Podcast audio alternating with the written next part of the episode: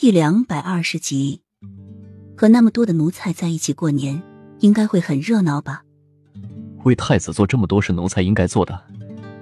太子没有亏欠奴才什么，奴才要陪在太子身边一起守岁。小戏子早已泣不成声，有这么好的一个主子，一生无憾了。本宫的话你也不听了是吗？齐盛瑞的声音威严了起来。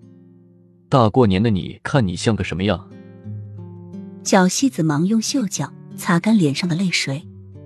是，是，奴才不哭。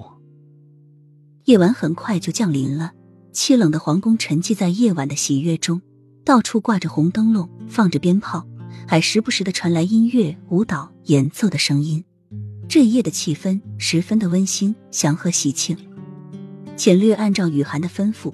在大厅摆了四桌酒席，一桌十个人，每桌的位置上都放了一个扎着蝴蝶结的小礼物。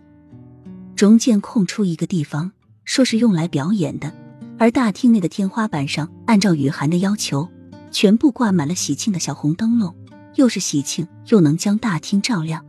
而墙壁上也贴上用各种剪纸剪成的各种动物。古代的人用的都是方桌。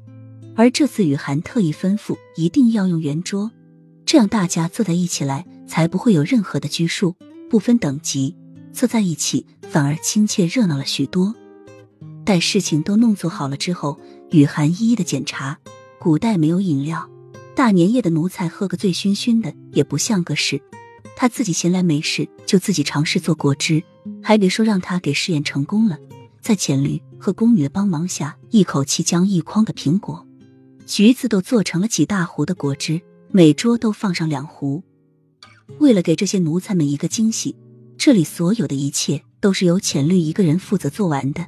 至于上菜这些事，本来是要奴才来完成的，但是奴才们要一边吃着年夜饭，一边还跑到御膳房去端菜，那么场面就会显得冷清了。所以雨涵就对现代的火锅动上了脑筋，先把冷菜上上去，剩下的热菜全部在火锅中完成。